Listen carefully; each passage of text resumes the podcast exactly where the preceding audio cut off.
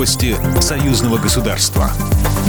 Здравствуйте, в студии Екатерина Шевцова. Москва и Минск готовы подписать пакет документов, которые будут регламентировать расчеты за поставки в Беларусь российских энергоносителей. Об этом заявил белорусский премьер Роман Головченко на встрече с Михаилом Мишустиным. Благодаря напряженной и целенаправленной работе присутствующих здесь э, коллег, ведомств двух стран удалось в короткий срок выйти на те согласованные решения и подписание, я надеюсь, сегодня пакета документов в энергетической сфере. Хотел бы обратить особое внимание на важность углубления углубление интеграции в рамках союзного государства – это наше такое серьезное достояние совместно и гарантирующее гражданам России и Беларуси широкие экономические и, конечно, гуманитарные права. И раскрытие созидательного потенциала союзного договора позволит нам создать, я считаю, качественно новые условия для экономического взаимодействия и развития крупных совместных проектов. Хотел бы привести в качестве примера а, проект в высокотехнологической сфере Э, это сооружение белорусской атомной энергостанции по российскому дизайну. После окончания встречи министр энергетики России Александр Новак сообщил, что Россия в полном объеме выполняет свои обязательства по поставкам нефти и газа в Беларусь.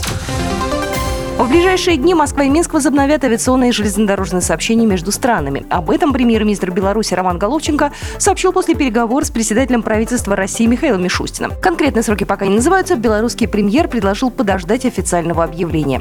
Ранее российский посол в Минске Дмитрий Месенцев уже заявлял, что границу между Россией и Беларусью откроют летом.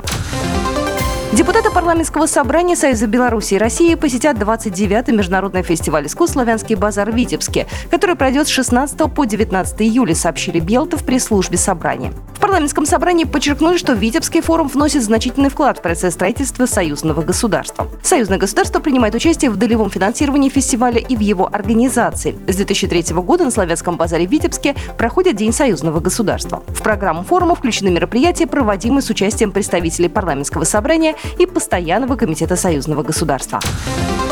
Легендарную «Катюшу» установили в Музее военной техники под открытым небом у кургана Славы под Минском, передает Белта. В торжественном митинге приняли участие ветераны Великой Отечественной войны и труда, молодежь, представители органов власти, руководство Федерации профсоюзов Беларуси. Дата открытия экспоната выбрана не случайно. Именно 14 июля 1941 года под Оршей прогремел первый залп этой знаменитой боевой машины. Программа произведена по заказу телерадиовещательной организации Союзного государства. По вопросу размещения рекламы на телеканале «Белрос» звоните по телефону в России 400 395 637 65 22. В Беларуси плюс 375 44 759 37 76. Новости союзного государства.